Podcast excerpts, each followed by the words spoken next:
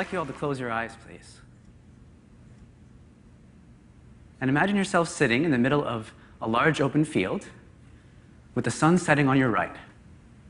And as the sun sets, imagine that tonight you don't just see the stars appear, but you're able to hear the stars appear, with the brightest stars being the loudest notes, and the hotter, bluer stars producing the higher pitched notes.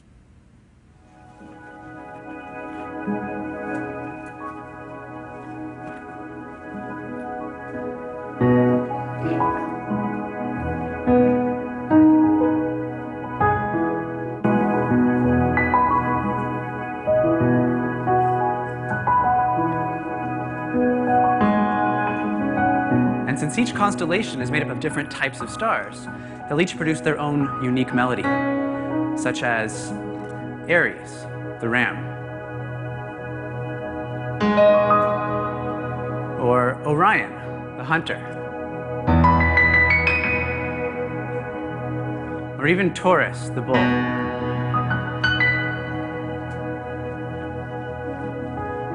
We live in a musical universe, and we can use that to experience it from a new perspective and to share that perspective with a wider range of people. Let me show you what I mean. Now, when I tell people I'm an astrophysicist, they're usually pretty impressed. And then I say I'm also a musician, they're like, yeah, we know. so everyone seems to know that there's this deep connection between music and astronomy. And it's actually a very old idea. It goes back over 2,000 years to Pythagoras. You might remember Pythagoras from such theorems as the Pythagorean theorem. and he said, There's geometry in the humming of the strings, there's music in the spacing of the spheres. And so he literally thought that the motions of the planets along the celestial sphere created harmonious music. And if you asked him, Why don't we hear anything? he'd say, You can't hear it because you don't know what it's like to not hear it. You don't know what true silence is. It's kind of like how you have to wait for your power to go out to hear how annoying that your refrigerator was. Maybe you buy that, but not everybody else was buying it, including such names as Aristotle. exact words. so I'll, I'll, paraphrase his exact words. He said, It's a nice idea, but if something as large and vast as the heavens themselves were moving and making sounds, it wouldn't just be audible, it would be earth shatteringly loud. We exist, therefore, there is no music of the spheres.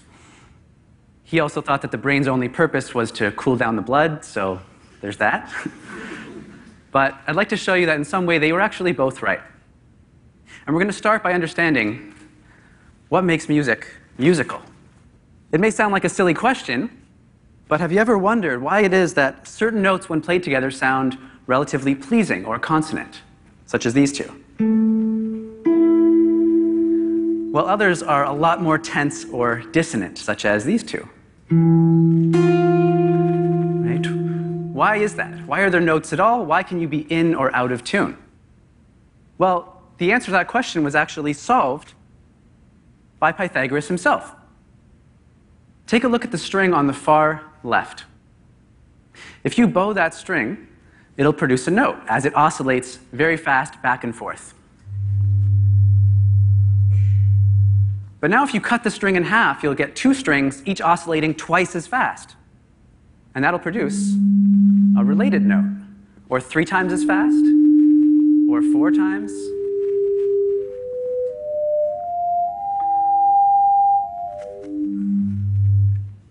And so the secret to musical harmony really is simple ratios. The simpler the ratio, the more pleasing or consonant those two notes will sound together. And the more complex the ratio, the more dissonant they will sound. And it's this interplay between tension and release, or consonance and dissonance, that makes what we call music.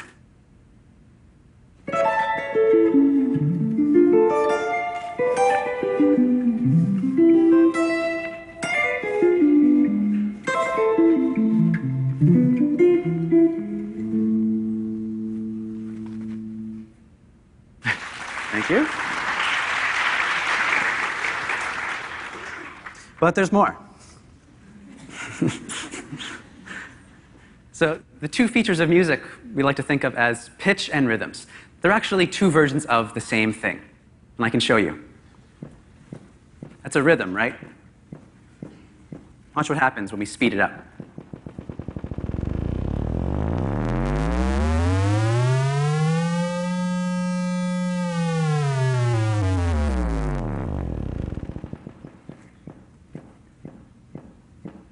So once a rhythm starts happening more than about 20 times per second, your brain flips. It stops hearing it as a rhythm and starts hearing it as a pitch. So what does this have to do with astronomy? Well, that's when we get to the TRAPPIST-1 system. This is an exoplanetary system discovered last February of 2017, and it got everyone excited because it is seven Earth-sized planets all orbiting a very near red dwarf star. And we think that three of the planets have the right temperature for liquid water.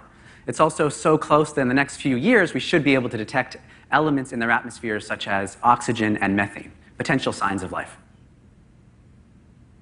But one thing about the TRAPPIST system is that it is tiny. So here we have the orbits of the inner rocky planets in our solar system Mercury, Venus, Earth, and Mars. And all seven Earth sized planets of TRAPPIST 1 are tucked well inside the orbit of Mercury.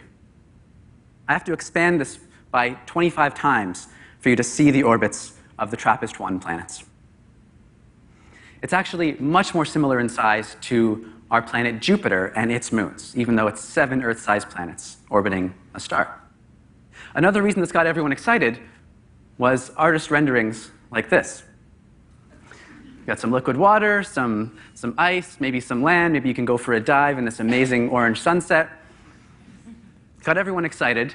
And then a few months later, some other papers came out that said, actually, it probably looks more like this.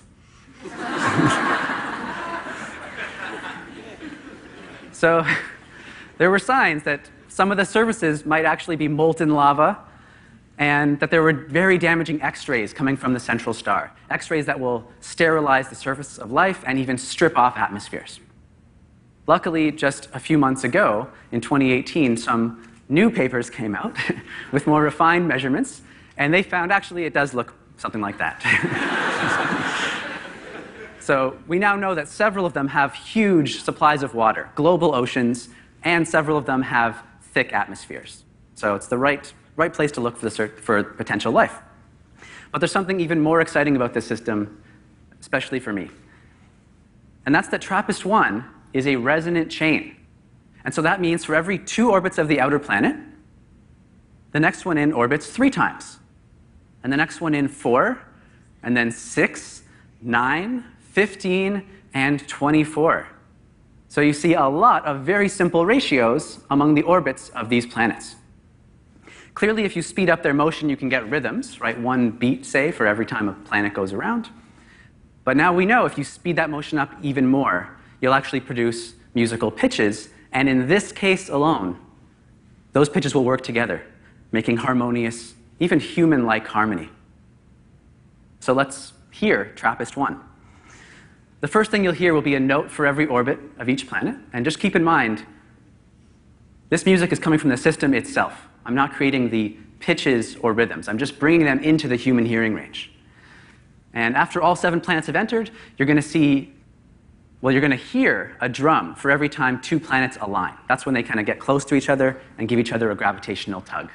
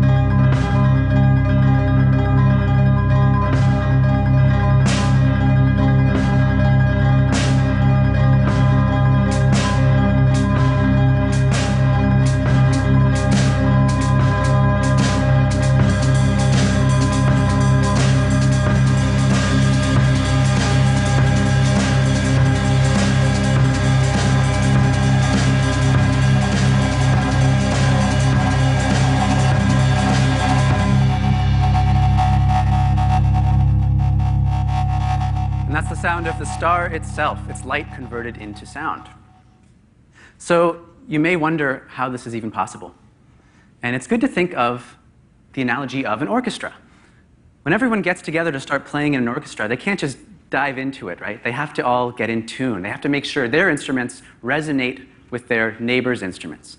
And something very similar happened to TRAPPIST 1 early in its existence. When the planets were first forming, they were orbiting within a disk of gas. And while inside that disk, they can actually slide around and adjust their orbits to their neighbors until they're perfectly in tune. And it's a good thing they did because this system is so compact, a lot of mass in a tight space. If every aspect of their orbits wasn't very finely tuned, they would very quickly disrupt each other's orbits, destroying the whole system. So it's really music that is keeping this system alive and any of its potential inhabitants. Well, what does our solar system sound like? I hate to be the one to show you this, but it's not pretty. so, for one thing, our solar system is on a much, much larger scale. And so, to hear all eight planets, we have to start with Neptune near the bottom of our hearing range, and then Mercury is going to be all the way up near the very top of our hearing range.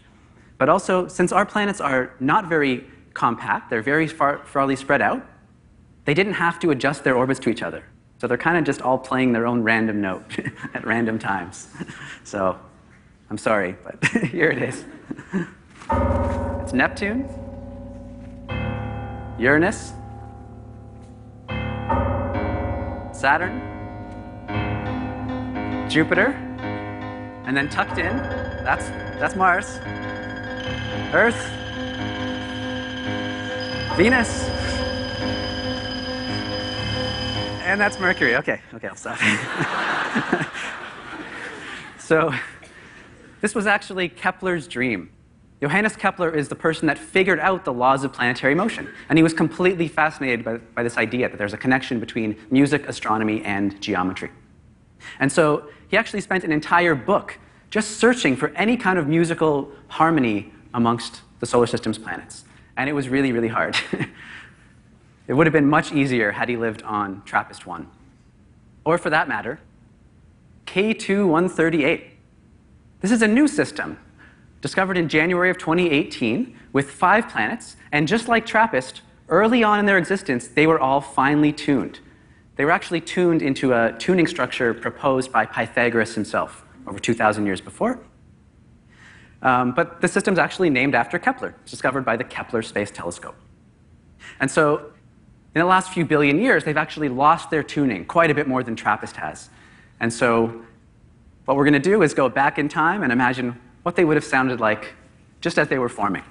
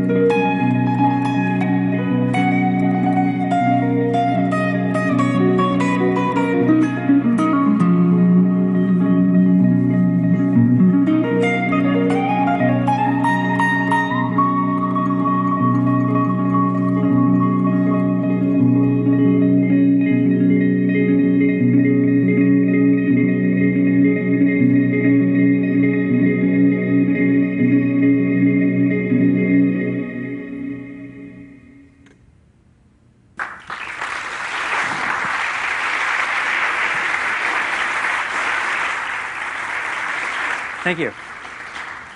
Now, you may be wondering how far does this go? How much music actually is out there? And that's what I was wondering last fall when I was working at U of T's planetarium. And I was contacted by an artist named Robin Rennie and her daughter Erin. And Robin loves the night sky, but she hasn't been able to fully see it for 13 years because of vision loss. And so they wondered if there was anything I could do. And so I collected all the sounds I could think of from the universe and packaged them into what became our musical universe. This is a sound based planetarium show exploring the rhythm and harmony of the cosmos. And Robin was so moved by this presentation that when she went home, she painted this gorgeous representation of her experience. And then I defaced it by putting Jupiter on it for the poster. um, so, in this show, I take people of all vision levels and bring them on an audio tour of the universe, from the night sky all the way out to the edge of the observable universe. But even this is just the start of a musical odyssey to experience the universe with new eyes and with new ears. And I hope you'll join me. Thank you.